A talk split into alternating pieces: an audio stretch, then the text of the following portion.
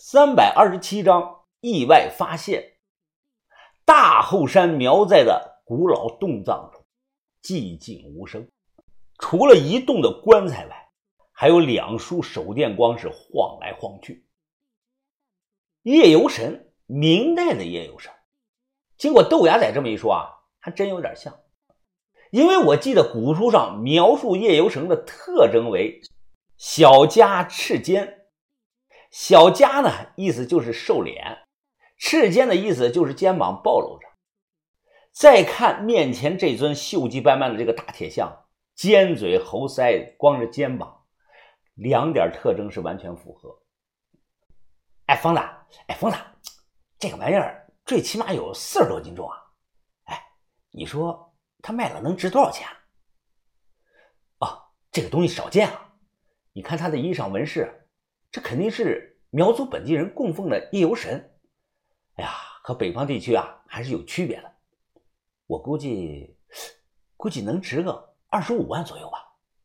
豆芽仔一听啊，有些激动，二十五万啊，那那赶紧再找找，看有没有，哎，万一还有个日游神呢？哎，对了，我才想起来，你他妈的脚不是不能动吗？你是怎么上来的？豆芽仔看着我是嘿嘿一笑，嘿嘿嘿，其实啊，其实我的伤啊前两天就好了，但我拄着拐杖，有人伺候我呀。哎，就说那个盼盼吧啊，哎，天天一趟一趟的来看我，给我跑前跑后的，还端茶倒水呢。呸！我吐了口唾沫。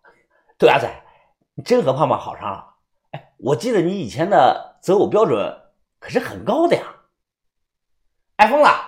你是饱汉不知饿汉饥啊！你是，你天天身边美女环绕的，我呢，我他妈天天是清汤寡水的，都快要憋炸了。这盼盼虽然丑点胖点但她最起码也是个女的呀！这我一听笑了，你你这叫慌不择路啊，饥不择食的。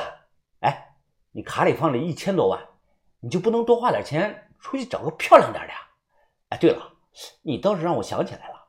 我以前一个老朋友，他叫水泵，水泵，豆芽仔瞪大了眼睛，哎，这他妈是个人名吗？这怎么不叫气泵啊？这，我说啊，哎，那个人他真叫水泵，另外他的女朋友叫婷婷，和你的盼盼长得可像了。豆芽仔一听，翻了翻白眼，哎，行了，别扯淡了，你赶紧找吧。这里啊，还有没有日游神？咱们找这个。又仔细的搜索了一遍，墙上就这一个夜游神的铁像。不过我们又发现了一处洞道，用强光手电向里照了照，感觉啊深不见底，不知道通向哪里。豆芽仔看着啊，他小声的说：“这这个洞道好像也是人工凿出来的，哎，咱们下去看看吧。”我看了一眼这个洞道，又回头望了望刚才发现大铁像的那个墙洞。不知是巧合还是以前的人故意为之，我发现神像的摆放位置正脸刚好正冲着这个洞道口。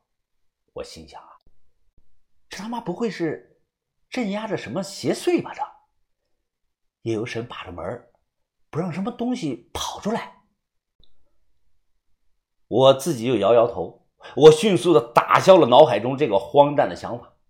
豆芽仔一马当先的先钻了进去。我紧跟着他，怎么这么深啊？这这条洞道啊，越向里走，变得是越矮。开始我们还能站着，后来啊，必须弯着腰才能走。哎，牙仔，有动静啊！你听到了没有？豆芽仔也侧耳聆听，啊，听到了，是流水的声音。走到头，前方突然出现了一条斜坡，流水的声音就是从坡下传来。小心翼翼地顺着这个小坡滑下去后，发现这个底下竟然是一个新的山洞。我缓慢地移动着手电筒，好奇地打量着周遭的环境。突然，我照到了一张天然的石床，而石床上隐隐约约的似乎躺着个人。这个人是不动，大概是个死人。豆芽仔也看到了，他拍了拍我，又指指石墙内里。我小声的说：“我早看到了。”我们小心的靠近，向石床上一照，竟然是一具穿着烂衣裳的白骨，都不知道在这里死了有多少年了。见状，豆芽仔松了口气：“哎，我操，这谁呀？这是怎么躺在这里呀？不都葬在外面吗？这……”我也摇了摇头：“哎呀，不知道啊，反正是个女的，而且啊，岁数不大，死的时候啊，最多在十八岁左右。哎，芽仔，你注意看他手腕的部位，有副银镯子。”豆芽仔看到后眼睛亮，他二话不说，是直接上手将那副精美的簪花银手镯给拽了下来。因为动作太大，不小心将女尸的手掌骨咔吧一声搞断了。豆芽仔赶忙道歉：“哎呀，哎呀，美女，哎，对不起啊，我是一不小心，你千万别介意啊。”此外，这个洞里还有个小水潭，我推测这个小水潭啊，连通着某处山泉。水流是源源不绝，水质非常的清澈，甚至都能倒映出人脸来。在水潭旁边的岩墙上，歪歪扭扭的用刀刻了三个字，字口留下的刀痕是清晰可见。戊女泉，豆芽仔轻声的念叨：“子子子子女泉，不是你文化程度太低了，不懂就别瞎念了。这个字。”应该念戊，戊女泉，就是织女的意思。哟，阿疯子，哎，你文化高，哎，你北大毕业的呀？北大青鸟啊，你是？我没理会豆芽仔，低头喝了一口泉水，清冽的泉水入口后十分的甘甜，喝了两口，感觉神清气爽。豆芽仔也喝了好几口，他甩了甩手，哎呀，疯子，这水可真甜啊！哎，我有个想法，咱们要是取这里的水成立一个矿泉水公司，那还不发了呀？这咱俩合伙，呃，就叫呃，就叫豆风矿泉水有限公司吧？哎，怎么样啊？你觉得？赶紧照照镜子吧！就你这个屌样，还开公司呢？赶紧走吧，这里没什么值钱的东西。我提着半麻袋的战利品，由于袋子里装的大部分都是各种的银饰品，所以走起路来是叮叮当当直响。豆芽仔双手抱着那个夜游神的大铁像跟着我。我们出了山洞，冲着下面大喊：“把头，把头，准备接货！”下方等候的于哥啊，冲着我们也回声：“知道了，往下卸吧。”我先把麻袋卸了下去。至于那个大铁像，我用绳子在他的脖子上套了一个圈然后直接往下放。等我和豆芽仔先后下来，此刻大概是晚上十点多了。小轩是迫不及待的打开麻袋看这个战利品，他举起来豆芽仔从女尸手上搞下来这个银手镯，非常的兴奋。哎呀，这这个银手镯真漂亮啊！这个于哥问上头啊什么情况？我大概的描述了一遍。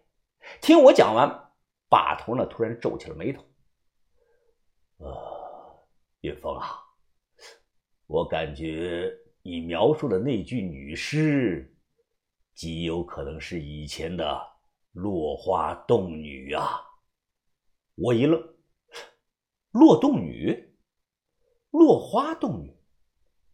哎，把头，你别说，还真有点可能啊，年龄也符合。落花洞女这个风俗以前在湘西地区十分的盛行，传言说，凡落了洞的女子。十个有九个都死了，能侥幸活下来的那个也是非疯即傻。湘西地区山洞很多，有山洞就有所谓的洞神。十六岁到二十岁的年轻姑娘，如果哪天啊突然眼神呆滞，谁跟她讲话她也不爱搭理，每天只喜欢干两件事一个是对着镜子化妆，精心的打扮自己。二是不停的打扫屋里的卫生，尤其是床上的卫生，必须要打扫到一尘不染。一旦出现这种状况，按照苗族法师的话来讲，就是这个姑娘被某个洞的洞神看上了。现在只等个良辰吉日，就把姑娘送到山洞和那个看不见的洞神拜堂成亲。这事儿有两种解决办法：一是父母花大价钱请苗族有名的这个法师。让这个法师从女孩的嘴里问出来对方是哪个山洞的洞神，然后法师呢就会去到这个山洞里和洞神谈判，一般会说啊，我家女儿呢年龄尚幼，粗手笨脚的不知礼数，恐无法服侍好这个洞神大人，恳请洞神大人另择良配。如果法师回来说洞神答应了，那女方的父母呢就会准备一只老母鸡，在这个鸡脚上绑上红绳再给老母鸡蒙上眼。最后直接把老母鸡啊丢到山洞里，这个意思啊是送给洞神的解聘礼。如果法师没谈成，洞神就看上你家女儿了。在几月几号之前，如果你不把这个女儿送过来，那你们全家啊就大难临头了。而一旦进了山洞，就出不来了。试想，十七八岁的小女孩一个人在密闭的山洞里是没吃没喝的，能坚持几天呢？我之前就讲过。到了如今，二零二三年了，湘西中北部地区一些与世隔绝的这个村寨中，仍保留着这种风俗习惯，并且是屡禁不止。听起来非常的荒诞。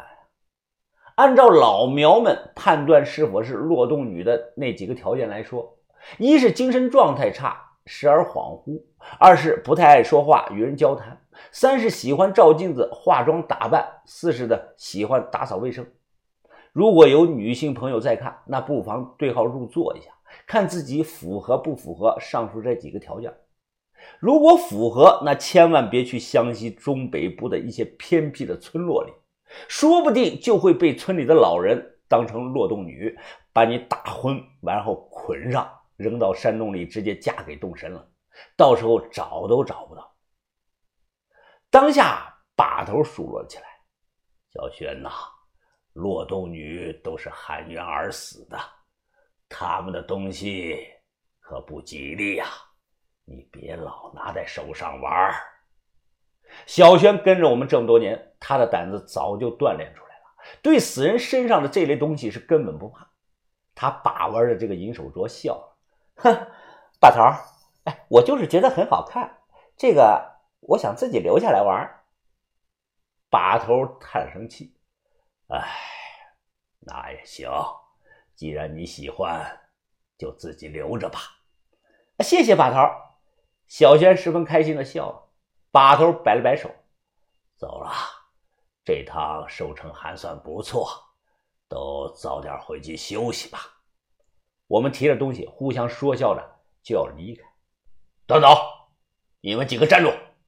突然，身后传来了一道陌生人的厉喝声。这突如其来的喊话声把我们都惊了一跳。我赶忙将这个麻袋藏在了背后，怕被人发现。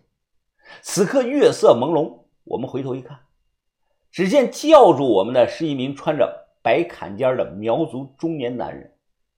这个男的约莫是四十多岁，他手中抓着把修长的开刃的苗刀，两臂的白发很明显，皮肤呈现健康的小麦色。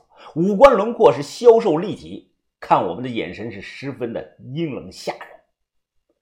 知道这个人会说普通话，我脸色微变，笑着看他。啊，老乡啊，我们是考古队的，来咱们这一带啊考察历史古迹。对方冷着脸盯着我们这里，口中一字一句的说道：“你们进那个山洞了。”这种冷声质问的语气让人不舒服。豆芽仔是个直性子，他立即回这个人的话：“进就进了，怎么了？那难道是你家的山洞啊？这是。”这个人突然举起了手中的苗刀，我们这才注意到，这人握刀的右手竟然只有四根手指，他右手没有小拇指。皮鞘落地，锋利的苗刀在他的脸上映照出一条白影。他声音非常冰冷的说道：“你们。”打扰了他休息，就该死！都退后！于哥似乎预知到了什么危险，他大喊了一声，直冲这个人就攻去。